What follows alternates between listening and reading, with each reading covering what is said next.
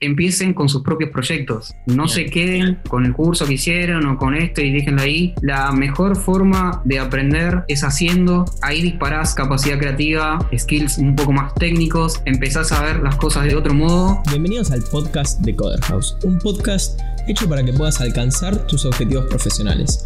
Te traemos el mejor contenido todas las semanas en cuanto a marketing digital, diseño, programación y también otras habilidades digitales y habilidades blandas para que puedas conseguir un nuevo trabajo, avanzar en tu carrera o incluso lanzarte como freelancer y conseguir clientes. Mi nombre es Lucas Otar y voy a acompañarte en este camino. Y ahora sí, vamos a arrancar. Bueno, bienvenidos a todos a un nuevo episodio del podcast de Coder House, eh, sección entrevistas. Hoy traemos un especialista en marketing digital y especialmente en marketing de contenidos que es Santi Juarros. Él es eh, líder de marketing de contenidos en Ripio, sabe muchísimo sobre estrategia y ese va a ser el tema que vamos a hablar hoy. Pero como siempre, Santi, eh, ¿cómo estás? Si querés presentarte a vos mismo. bueno, ¿qué tal Lucas? Muchísimas gracias por, por la invitación, un gusto estar acá. Eh, y bueno, nada, mi nombre es Santi Juarros, em, hace más de 10 años que estoy por ahí en el rubro de marketing digital más que nada siempre abocándome a todo lo que tiene que ver con comunicación digital y eh, estrategia. Eh, y en el último tiempo ya me estoy especializando directamente en lo que es una estrategia de marketing, especializándome en contenidos. Ok, genial. Bueno, en primer lugar, eh, muchísimas gracias por venir al, al canal. Es un placer tenerte invitado. Y después quería, quería que me cuentes un poco más de qué es lo que hacen en, Ripio, digamos, cómo, cómo aplican la estrategia de contenidos. Bien, bueno, en realidad la estrategia de contenidos es eh, un desafío enorme, sobre todo eh, cuando trabajas con un producto digital que utiliza tecnología muy novedosa como blockchain o criptomonedas. Para ir un poco más a grano, Ripio es una empresa de producto digital que comercializa eh, criptomonedas, es decir, la compra y venta de, criptomonedas como Bitcoin, Ethereum y otros tokens. No me quiero poner muy técnico, pero bueno, a grandes rasgos es eso, sería una especie de este, plataforma digital donde los usuarios o cualquiera, cualquier persona que quiera conseguir eh, criptomonedas lo hace a través de, Ripio de una forma muy fácil. Okay. Y, lo que, tiene que ver con, con la estrategia Em, hoy nosotros tenemos doble desafío que, no tienen por ahí eh, un producto financiero eh, como por ejemplo Mercado Pago o alguna billetera este, digital financiera, como Walla eh, en el caso de su tarjeta. Y es que primero tenemos que ir por una educación financiera, es decir, bueno, enseñar partes básicas sobre este, bueno, conceptos de economía, conceptos de finanzas personales y demás y a eso agregarle una capa mucho más difícil que tiene que ver con el manejo de la tecnología blockchain. ¿no? Entonces nosotros tenemos ese doble desafío. Primero, educar sobre educación, eh, sobre mm, finanzas personales y el segundo sobre criptomonedas y tecnología blockchain. Básicamente nosotros nos centramos en eso, en la educación. Sí, justamente te iba a preguntar, porque es una empresa relativamente nueva, ¿no? Que, que nació hace poco y también toda esta industria atrás de las criptomonedas es como que capaz la gente no, la tiene muy clara, ¿no? Y creo que la estrategia de contenido sería la manera como de llevarle esta educación a la gente. Sí, sin dudas. Ripio es una empresa joven, eh, todavía no llega a los 10 años en el mercado local, amén de que se, está expandiendo ¿no? a, otros países como Brasil, México y demás.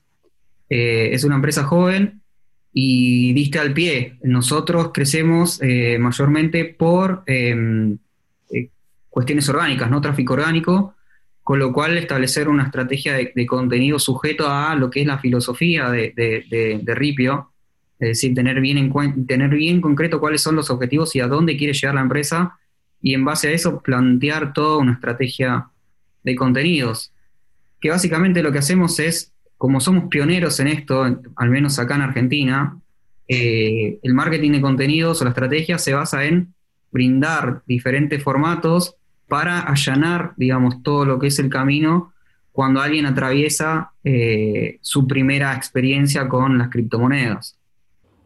En eso nos centramos mucho.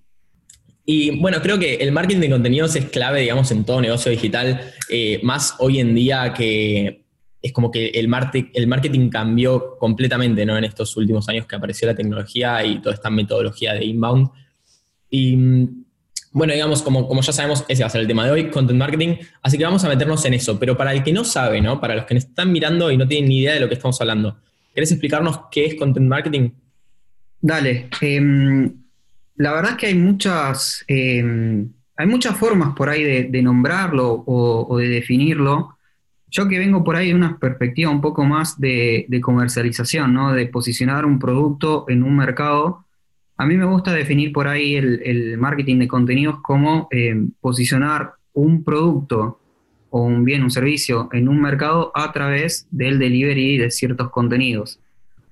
Pero cuando, a ver, muchas veces esto se malinterpreta porque hay varios que, que piensan por ahí que el marketing de contenidos solamente es hacer un blog o hacer un video y con eso dice, bueno, con eso ya estamos como marketing de contenido, los posicionamos en los motores de búsqueda, por, por ejemplo Google, y con eso conseguimos tráfico y estamos posicionando eh, dentro de un mercado digital. Bueno, sí y no, porque a ver, el marketing de contenidos no solamente tiene que ver netamente con lo que es lo digital, si no nos explicarían por ahí, por ejemplo, los eventos o las pruebas por ahí de, productos. Esto se hace mucho, sobre todo en la industria de, los perfumes. Cuando tenés una prueba o cuando estás en un free shop, viste que están como una prueba. Bueno, eso es un contenido que vos te están dando en un momento, en un lugar determinado, con un objetivo detrás, y es, bueno, consumí este producto o lo vas posicionando hoy en día lo que es el content marketing por ahí más abocado al digital se está tirando como a, esto, ¿no? De, crear páginas, de crear videos, de crear artículos en blog y posicionarlo.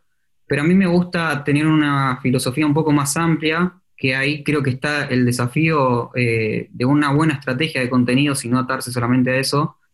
Y es en el que vos tenés que estar mirando ya diferentes formatos, como por ejemplo este, que tiene que ver una especie más de entrevista, una especie de podcast, de ahí ¿no? toda la evolución que viene en este último tiempo del boom del formato de podcast, después el detalle de guías, los webinars, cursos online, eh, mismo una aplicación, eh, una aplicación termina siendo un, contenido ¿no? extra en una estrategia del posicionamiento de un, de un producto digital. Así que contenidos para mí es de diversos formatos, eh, y creo que el éxito del, contenido termina siendo que, cumpla con los objetivos en el cual vos te estás planteando al momento de empezar a hacer la creación y el delivery de, esos contenidos.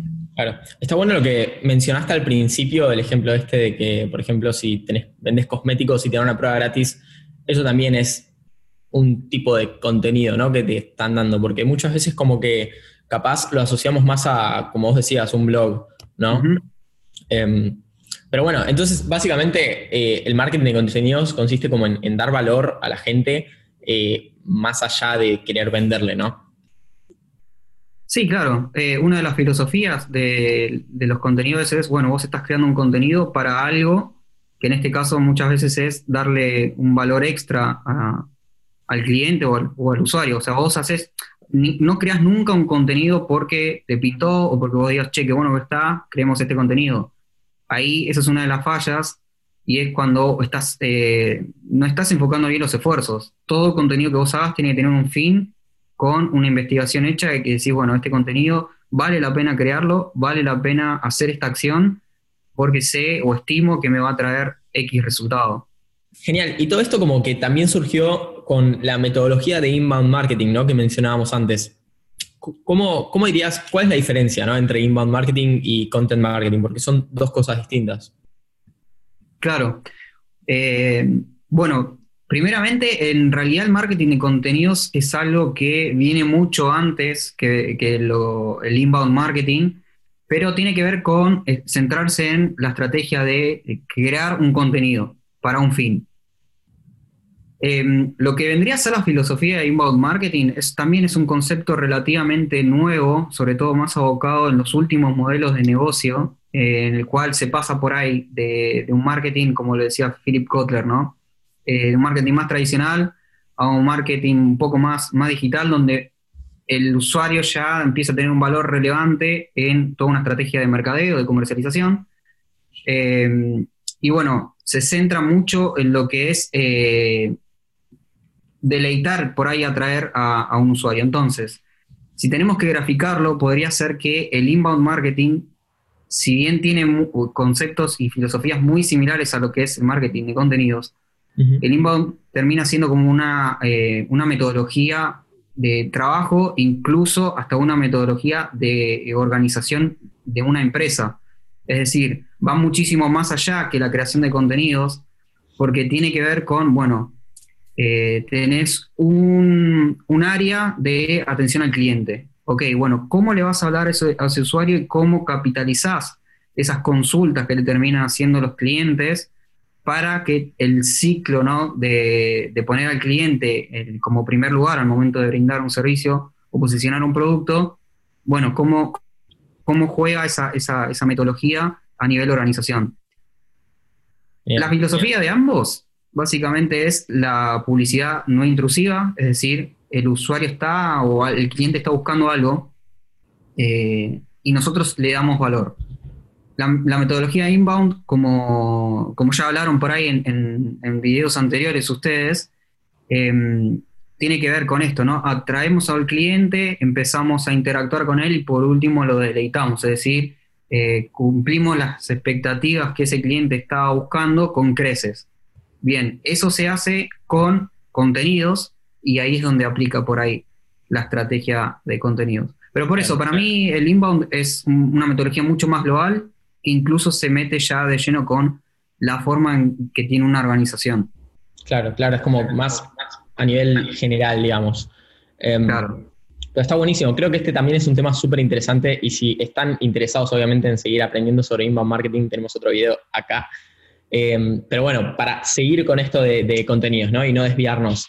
Después, sé que tiene mucha relación con el SEO. Eh, ¿qué, relación tiene? Para mí, eh, es lo que te comentaba antes, ¿no? que muchas veces eh, se piensa como el marketing de contenido solamente haciendo videos o escribiendo artículos en blog. Pero yo creo que algo que, le saco mucho más valor eh, al momento de hacer una estrategia tiene que ver con el research, tiene que ver con la investigación, la investigación de palabras claves, keywords, mm. cuáles son los temas candentes. De ahí creo que se saca muchísima, muchísima tela para, para, cortar y para crear contenido, básicamente porque vos te estás basando en insights sobre eh, cosas que se están buscando, cosas que de interés para una audiencia, para, tu público objetivo, y en base a eso podés sacar este, un contenido para, hacer. Creo que por ahí va eh, lo que a mí me gusta más sacar ¿no? de lo que es el SEO, que es la metodología de, netamente del Keyword Research, más allá de lo que tiene que ver con el posicionamiento. Porque, a ver, en una estrategia digital, sí o sí, eh, para cualquier plan digital vas a necesitar posicionamiento orgánico, posicionamiento web. Y es fundamental que tengas una estrategia bien de SEO. Claro. Pero lo que tiene que ver con contenidos, lo que se toca entre ellos tiene que ver con el análisis y después, eh, según el formato, la estructuración ¿no? de esos contenidos. Claro. claro. Es como que si te dedicas a crear contenidos, como que hay un poco de todo, ¿no? Tenés que saber sobre SEO, tenés que saber sobre inbound, digamos, esa metodología, tenés que saber también mucho de storytelling y copywriting. Es como bastante integral, se podría decir. Eh, cuando trabajas en contenidos, yo creo que uno de los factores claves para mí es el tema de la creatividad. Es saber, bueno, cuáles son los formatos y qué plus le das eh, para hacer algo novedoso, es decir, algo que no esté haciendo, en tu caso, la competencia. Porque, por eso te digo, blogs pueden tener un montón, eh, pero por ahí este formato de podcast, y yo no sé si la competencia eh, está haciendo lo mismo. O sea, vos estás entregando un formato, eh, estás entregando contenido en otro formato que es diferente, y que muchos de, los, muchos de los usuarios, muchas personas consumen contenido de diferente forma. Unos los consumen en podcast, otros los consumen en video, otros lo leen, otros necesitan incluso la modalidad más educativa, más webinars, o incluso ya podríamos hablar más de, la presencia, de tener un lugar físico donde las personas puedan ir a hablar. Eso te lo va a dar el research que vos tengas y, la capacidad creativa que vos tengas de explotar eso para entregar el mejor contenido que se adapte a, lo que es tu audiencia, a lo que es tu, público.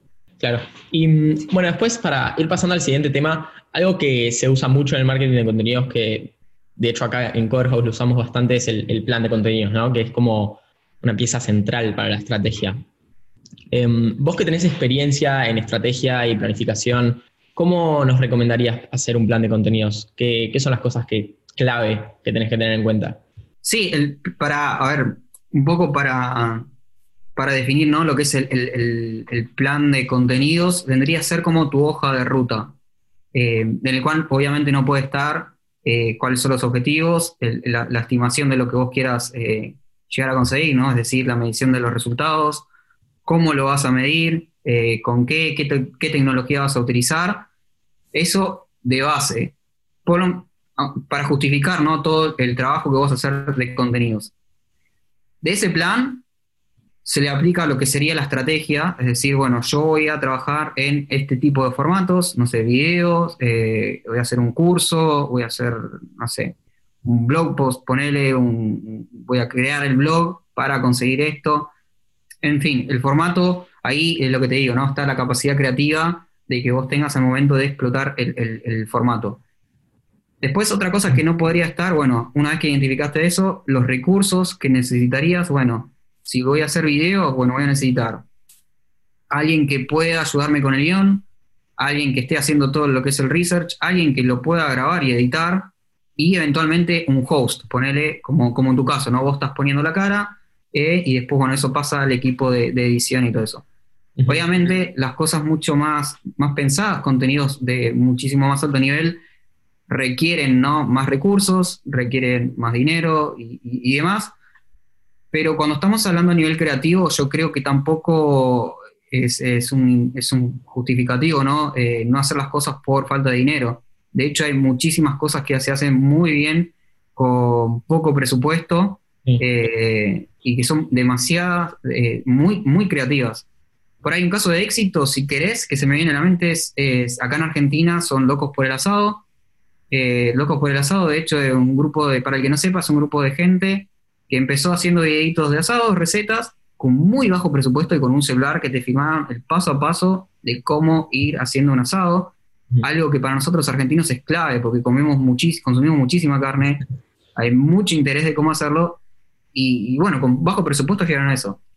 Pero bueno, para, para no irme tan por las ramas y, volver al tema de lo que es el plan de contenidos, tiene que ver con eso, ¿no? Con, plantear eh, también los recursos a utilizar eh, bueno, quién va a ser el, encargado de llevar a cabo todo eso, plantearlo como mini proyectos y en base a eso, bueno, ir siguiendo periódicamente con todo lo que eso conlleva, eh, cómo se van este, armando y diseñando esos contenidos, quiénes son los que intervienen, redactores, ilustradores, etcétera, para, llegar a fin.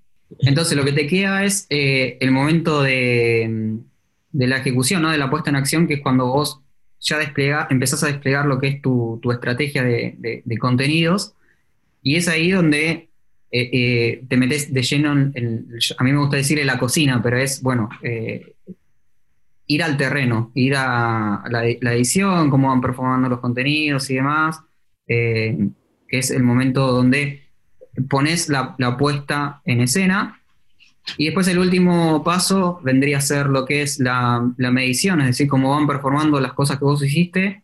Y por último, la iteración constante, porque eh, lo, bueno que tiene trabajar en rubros digitales, eh, siempre, y cuando, ¿no? siempre y cuando el plan de contenidos se aboque a lo digital, lo bueno que tenés es que vas recibiendo ciertos insights, vas recibiendo ciertas performance, ciertos indicadores, que a vos eso te haga eh, doblar el timón o no si la estrategia está yendo bien. Entonces ahí ya entras en la etapa de iteración que es vas optimizando las cosas que vos hiciste. Claro, está buenísimo definirlo así como por etapas, ¿no? Em, y algo que te quería preguntar que me llamó la atención de, lo que dijiste es que hay como varias personas que forman parte de este proceso de creación de contenido. Mismo dijiste vos, hay un anfitrión, un editor, eh, un estratega, etcétera. Y mm, vos que estás como más desde un punto de estrategia, ¿no? ¿Cómo crees que es el equipo ideal que necesitas para crear estos contenidos, tanto para la planificación, la ejecución y la, medición? Claro. Hecho, para aclarar eh, algo, esa es la forma en que trabajo yo por ahí, ¿no? De, planificar los contenidos.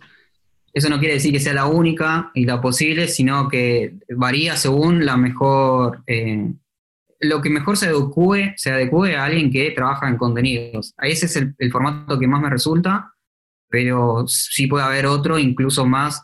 Sé que hay, hay gente que trabaja directamente calendarizando los contenidos, eh, pero eso ya es meterse, yo lo considero eso meterse ya en lo que es el proceso netamente del trabajo. Yo acá te estoy hablando más a nivel de planificación, más a nivel de, estrategia.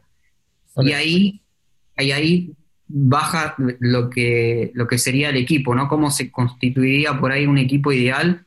Y bueno, es, tiene que ver según con, con tu estrategia, qué querés lograr con, con la creación de contenidos, cuáles son los objetivos y en base a eso, y, porque, a ver, vos en la planificación lo que haces es identificar cuáles son los recursos que vas a necesitar. Entonces, ahí ya vas delineando un poco lo, que sería eh, el equipo. Pero a grandes rasgos podríamos decir que se podrían constituir por una persona que haga análisis, ¿no? Alguien que haga estudios, eh, que sería en la parte de, research. Eh, bueno, sí o sí seguramente vas a necesitar ilustradores eh, y diseñadores, ¿no? Alguien que trabaje la parte más eh, visual, si se quiere. Em, y bueno, ya cuando estás trabajando con, con formatos más de audiovisual y alguien que, te sepa editar y, demás, sería, sería ideal en este caso. Entonces el equipo estaría constituido más o menos de esa manera, ¿no? Los creadores de contenidos como los que crean videos o, notas o lo que sea, alguien que lleve adelante la estrategia, alguien que haga eh, research y bueno, diseñadores y demás. Claro. Eso para mí creo que, que, que estaría bien. Aprovecho para recordarte que en Coderhouse te ayudamos de varias maneras a alcanzar tus objetivos profesionales. Nuestra misión es brindar educación de calidad de la manera más rápida y accesible posible. Dicho esto, no solo tenemos este podcast, sino que todas las semanas subimos videos a YouTube y a nuestro blog con el mejor contenido tenemos webinars y consultorías gratuitas para aquellos que son parte de nuestra comunidad y además ofrecemos becas del 70% para nuestros cursos online en vivo para que puedas capacitarte y seguir avanzando en tu camino hacia el éxito. Todo esto y más en www.coverhouse.com. Igualmente, eh, algo que también me gustó que dijiste antes es como que cuando no tenés los recursos, digamos, no es lo que más, no es la la prioridad, ¿no? Tener los recursos para poder realizar contenido. O sea, creo que lo más importante, ¿no? Es que en caso de ser una empresa chica, ¿no? Y que capaz no puede contratar tanta gente, siempre la originalidad y la creatividad, ¿no? Para, para hacer las cosas. Sí, y, quiero aclarar un punto también, porque no necesariamente vos necesites tener a todo tu equipo de forma in-house o mm. todos en la misma nómina. Esto pasa mucho en empresas grandes, ¿no? Que necesitas, uh, necesito agrandar el cupo de headcounts eh, necesito alguien específicamente para eso. Eh, eso tranquilamente lo puedes suplir por ahí con un proveedor externo, con una agencia. Eso se resuelve muy rápido y, bueno, te facilita todo el trabajo burocrático de andar pidiendo un cupo para eh, un puesto en particular. E incluso una agencia te podría resolver muchísimo más rápido con otro enfoque distintas, distintas cuestiones. Yo trabajo mucho por ahí con, agencias para llevar este, a cabo proyectos eh, que me, necesito me resuelvan, resuelvan algo mucho más rápido y bueno, le entrego lo que quiero por ahí a una agencia y me, lo hace. Así que no es necesariamente, no es condición necesaria tener un equipo in-house, sino que hay que confiar también en, en externos. Claro. Y bueno, ya que estamos hablando de esto, ¿qué recomendarías si ponele, yo estoy trabajando freelance y quiero hacer contenido, digamos, para mí, o soy emprendedor, o simplemente para una empresa chica, ¿qué, harías? ¿Qué le, recomendaría eh, a nivel estrategia, a nivel... Claro, a, nivel, digamos, creación de contenidos, ponle que yo estoy empezando con mi emprendimiento, ¿no? Sí. Y, quiero empezar a hacer contenido porque el contenido es para todos, digamos, no es solo para, para empresas con presupuesto, como venimos hablando, Em, ¿cómo, llevarías a cabo ese proceso de, digamos, todo lo que estuvimos hablando, pero una sola persona? A una sola persona. Em, bien, yo primero empezaría haciendo la, pregunta de por qué quiero empezar a hacer contenido. Eh, y en base a eso, e, eso te va a dar la pauta de, bueno, yo lo hago porque eh, quiero que más gente me conozca, porque quiero posicionarme en esto o porque es un desafío personal, no sé, o sea, yo lo primero que, que, recomendaría es, sincerarse uno mismo, porque una vez que vas con eso, después vas al para qué, ¿no? Que serían los objetivos. Bueno, voy a llevar esto para llegar a tal cosa. Ojo, y acá quiero hacer una distinción. El por qué no es lo mismo que el para qué. El por qué básicamente es el, el sinceramiento. Es, bueno, yo estoy haciendo esto porque me llena el alma en sentido más filosófico o porque tengo ganas. Y el para qué es para alcanzar un objetivo propuesto antes de empezar a, a laburar. eso, eso de movida, después tener, obviamente, con eso ya tenés bien en claro los objetivos que querés lograr. Y a partir de ahí vas a lo práctico. Bueno, empezás eh, analizando la competencia, qué es lo que, qué, es lo que hace, qué es lo que, podría, qué es lo que hace y qué podría hacer yo de distintivo. A ver, el, ejemplo que te había dado antes. ¿Y la competencia está haciendo podcast? No, y bueno, ahí tengo una oportunidad. tengo ganas de hacerlo, tengo la capacidad creativa, lo, puedo, lo podría llegar a hacer. Y ahí decidirás vos. Bueno, entonces ahí ya con el análisis de competencia, ahí ya tenés una punta para empezar. Eh, y después incluso eh, el análisis interno de, del producto o de tu proyecto si vos tenés, no sé, eh, vamos, a, vamos a poner un ejemplo bien, algo bien de delirio. Tenés una página que habla sobre dinosaurios, o vos sos un experto hablando de dinosaurios. Eh, y bueno, ahí tenés data interna tuya que podés explotarla de forma creativa para, para contar el mundo de los dinosaurios de una forma que no se había contado antes. No sé, eh, haces como por ahí en el caso de, de Marito Baracus, que hace, que en su momento hacía chistes y ponía el dinosaurio y te contaba de una forma de un personaje el dinosaurio. Bueno, podés usar por ahí ese recurso para contar tu tema de dinosaurios. Eh, esa es como otra línea, si quieres, un poco más creativa de cómo podrías lograr con contenidos. Pero bueno, eso antes, llegás a esa instancia cuando pasaste la etapa de, investigación. Todo esto, ¿no? Una persona, ¿cómo lo lleva una, una persona que sea freelance o tenga un emprendimiento, como veníamos hablando? ¿Cómo lo baja a la realidad en el sentido de qué herramientas podría utilizar para crear contenido? Bien, eh, herramientas para, creación de contenido hay, un montón, o sea, tenés desde gratuitas eh, hasta, hasta pagas, pero por ahí yo si querés eh, te podría agrupar en diferentes, diferentes temáticas, ¿no? diferentes usos que por ahí le podrías dar una, una herramienta. Yo les sugeriría por ahí tener herramientas que tienen que ver con research, con detección de insights, con la optimización también, ¿no? Eh, con, la medición de performance. Y después tener eh, herramientas de, planning, no sé, por ahí.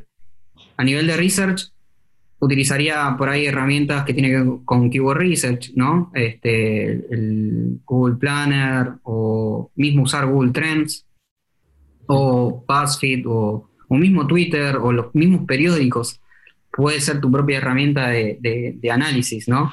Yo en lo particular, para hacer análisis competitivo y demás, utilizo el CMrush, por una cuestión más de, análisis un poco más fino, más, más, tedioso, pero, pero cualquier fuente de, información de análisis es, eh, recomendable, ¿no? Es, es, importante. Después, herramientas de, insight, utilizo mucho una herramienta que se llama Hotjar, eh, para, el que para que no la conozca, es una herramienta de feedback al usuario en digital, donde vos directamente, eh, el usuario te deja, haces como una encuesta o, o pedís cierta información y el usuario te la responde. Eso está buenísimo para ver, bueno, si tus contenidos realmente están eh, performando bien, si le gusta al usuario y, y demás, ahí haces diferentes encuestas y te dejan comentarios que vos después eso lo usás para, una estrategia ¿no? de, contenidos detectando esos, esos, esos insights. Por ahí tenés después otra herramienta más, más de optimización, si se quiere, un poco para cambiar el rubro eh, y, e ir un poco más al audiovisual. Eh, tenés una, herramienta que tiene una, cuestión más paga y, y gratuita que es eh, VidIQ, que es para YouTube, donde ahí puedes ver una serie de research y optimizar, y optimizar tu, canal de, YouTube. Y bueno, después por ahí la parte de performance, las, las más usuales, ¿no? Eh, Google Analytics, Google Search Console en el caso de, de SEO, Google Optimize. Claro. Y, y, me queda la última por ahí para el planning. Yo utilizo mucho lo que son los funnels, es decir, los embudos, donde vas planificando etapa por etapa eh, alguna acción concreta, pero si tengo que elegir alguna, yo utilizo Funalytics. Ok, genial. Eh, es clave, ¿no? Trabajar con un embudo para ir como viendo cuáles son los pasos que sigue tu audiencia. Sí, los embudos resultan mucho porque te ordena el, el, trabajo y vos le vas ahí, cuando ordenás el trabajo y ordenás por fases, ahí vas metiendo, yo lo que hago mucho es meter en esas etapas el tipo y el formato de contenido. Netamente de, contenidos, ¿no? Eh, vas viendo, bueno, en qué etapa van influyendo diferentes eh, formatos de contenido. Mm. Genial. Y todas estas herramientas y todo esto que estamos hablando, eh, yo supongo que es lo que vos implementaste para tu proyecto personal, que creo que todavía no lo mencionamos, pero Santi tiene un canal de YouTube también. sí, empecé como. Es un proyecto más personal, es un desafío, que es un canal que se llama Cross Device, ¿no? Quiere decir, eh, cross, es un concepto de marketing que es, está muy similar a lo que es cross platform, es decir, que nos movemos en diferentes tipos de dispositivos. Y bueno, el proyecto tiene que ver con este, contar diferentes conceptos de marketing digital para personas que entienden de marketing digital, saben que es algo que es importante pero no saben cómo llevarlo a cabo, no saben bien cómo hacer ese paso de lo tradicional a lo digital. Bueno, entonces ya ahí mi idea es explicar conceptos básicos, estrategias y acaparar todo lo que es el, mundo de, marketing digital. Y esto tiene un porqué, justamente porque empecé con este proyecto, más allá de que es un desafío mío personal de, empezar a, meterme ¿no? con, con contenidos para un proyecto propio, porque lo que me pasaba mucho es que eh, trabajaba para otros, para terceros, para, diferentes empresas, diferentes clientes, hacía análisis, estrategia y demás, pero muchas veces quedaba relegado yo, como, bueno, está bien, yo estoy poniendo toda mi capacidad creativa, todas mis ideas en terceros, pero al fin y al cabo no estoy haciendo nada para mí. Entonces por eso empecé con, con este canal y, y la forma en que lo estoy llevando a cabo es aplicar la misma receta que veníamos hablando antes, ¿no? hacerte un análisis, ok, bueno, ¿por qué, ¿por qué voy a hablar de, marketing? ¿Y por qué en Argentina? ¿Por qué mi público se segmenta en Argentina? Y bueno, de acá paso el spoiler, seguramente alguien que después lo, esté viendo, se le prenda la competencia y me haga competencia, es que no, hay, no, había muchos que estén hablando de marketing digital en Argentina, y por eso dije, bueno, después de todo ese estudio que hice, después de identificar bien qué cosas quería hacer, ¿no? Hice todo un cronograma de temáticas posibles, competencia de, de los, los, primeros videos que aparecían en YouTube, cómo, cómo manejaba, cómo hablaban y demás, dije, bueno, acá tengo una oportunidad. Eh, marketing es algo que relativamente sé, entonces dije, bueno, no, no, no me va a costar mucho eh, hacer este tipo de canal. Si no hubiese hablado de otra cosa, no sé, hubiese hablado de, River, de cine, de cualquier otra, de cualquier otra cosa, pero bueno, la temática que más domino para esto terminó siendo lo que es el, el marketing digital y aplicando todas estas herramientas que, te había comentado, ¿no? Eh, el planning, el, research, la optimización de, los videos y, demás.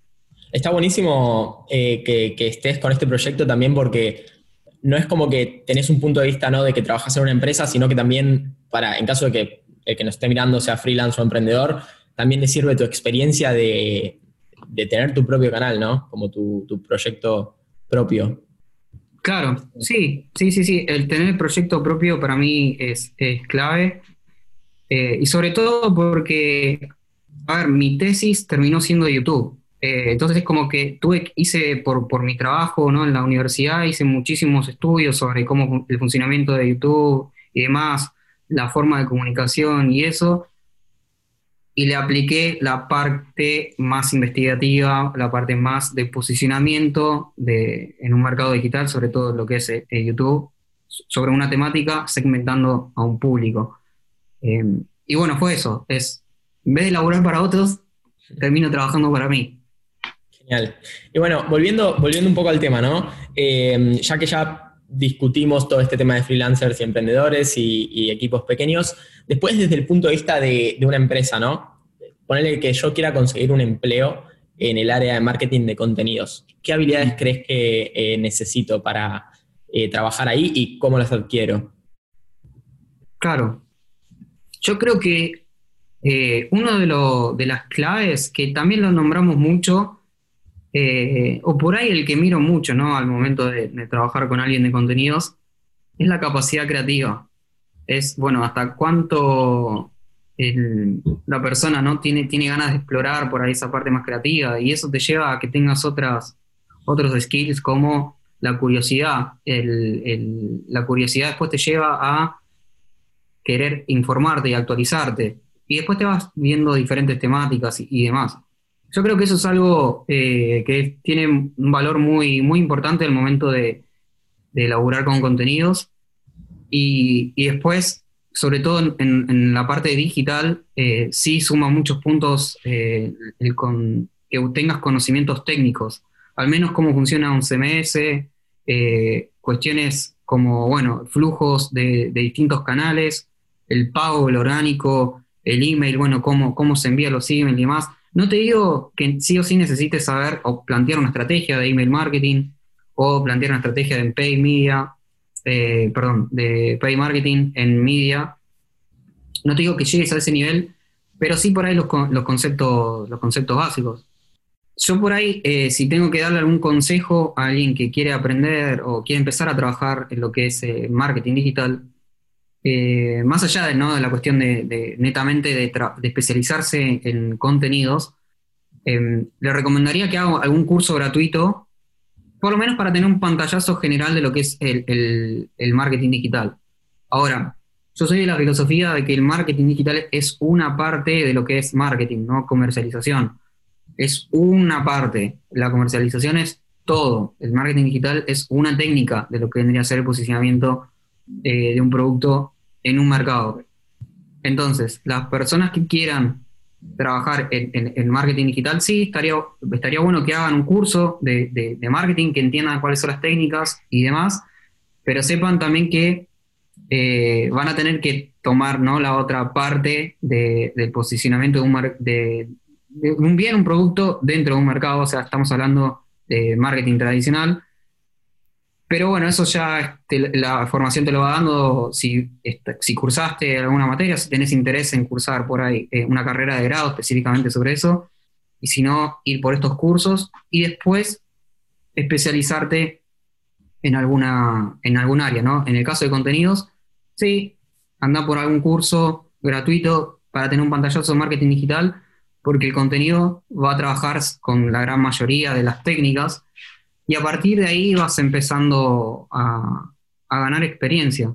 y yo creo que también otro punto clave eh, para alguien que quiera aprender, eh, creo que este es el, mensaje que, que, de más valor le podría llegar a dar a la persona que nos esté escuchando, y es que empiecen con sus propios proyectos. Eh, no se queden eh, con, algo, con, el curso que hicieron o con esto y déjenlo ahí. La mejor forma de aprender eh, es haciendo. Ahí disparás capacidad creativa, disparás este, eh, skills un poco más técnicos, empezás a ver las cosas de otro, de otro, de otro modo y empezás a interactuar con, con otros tipos de escenarios de los cuales vos antes no lo tenías previsto. Entonces, empiecen con su proyecto así cual sea, canal de YouTube, podcast, eh, una página en redes sociales, envío de cadenas de mails, lo que sea, lo que sea que a ustedes le, que, interesa, ¿no? pero ese es, empiecen. La única manera de aprender es haciendo, sobre todo esto se hace, esto ocurre mucho en las prácticas del SEO, del posicionamiento, en el cual Google o algún motor de búsqueda no te va a decir cuál es su salsa secreta para posicionar ¿no? en rankings, sino que todo esto es prueba y error. Prueba y error. Aprendes haciendo, posicionar las páginas, aprendes eh, diferentes estrategias, aprendes haciendo. Genial, claro, como repetimos mucho en este canal eso, la importancia que tiene la práctica, ¿no? De poner a prueba tus conocimientos. eh, porque creo que en Corehouse tenemos esa filosofía de que con el curso no alcanza, sino que, bueno, nuestro lema es aprender haciendo, justamente. Eh, así que, bueno, banco mucho esto último que dijiste, también personalmente. Eh, así que genial, me parece que estuvo súper completo de todo lo que hablamos, abarcamos un montón de áreas. Eh, así que si querés para ir cerrando, no sé si capaz querés dejar algo, algún mensaje final o algo que quieras decir.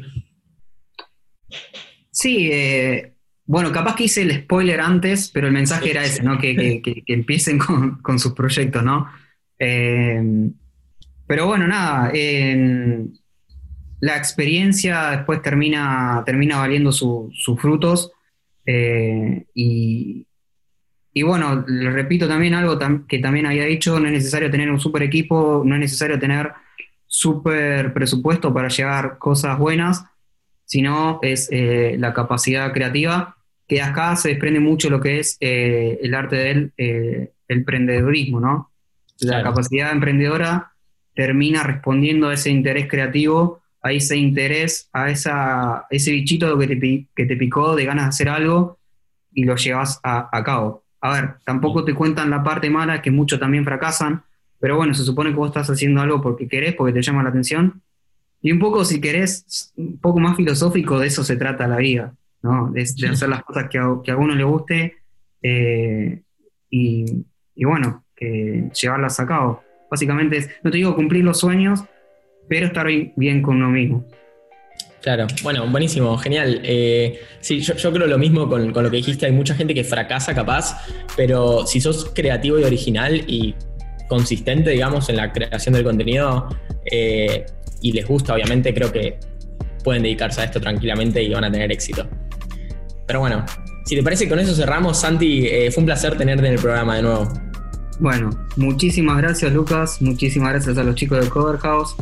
Eh, y bueno, muchísimos, muchísimos éxitos y esperemos que, bueno, que les sirva a, la, audiencia y que puedan seguir eh, llevando a cabo sus proyectos y seguir aprendiendo más de lo que es marketing digital. Ojalá que sí, ojalá que sí. Te vamos a dejar también linkeado acá arriba el, el canal de Cross Device y no sé si tenés alguna otra red social en la que querés que te sigan. Sí, pueden contactarme por LinkedIn. Yo suelo utilizar mucho esa red social, más que nada por término, ¿no? Por cuestiones de, bueno, más profesionales. Eh, tengo otras redes sociales, pero son más de uso personal. no le voy a aportar valor eh, profesional en, esas redes. Sígame en LinkedIn o, en el canal de, de YouTube. Buenísimo, buenísimo. Entonces, gracias de nuevo, Santi. Bueno, muchísimas gracias, chicos. Éxitos. Dale, y a todos los que están escuchando, esperemos que les haya gustado este tema que a mí personalmente, y creo que también a Santi, creemos que es súper interesante. Y nada, como siempre que sigan aprendiendo con nuestros videos, a nosotros nos da un placer terrible. Así que nos vemos la próxima. Soy Lucas Otar. Nos vemos. Coder House.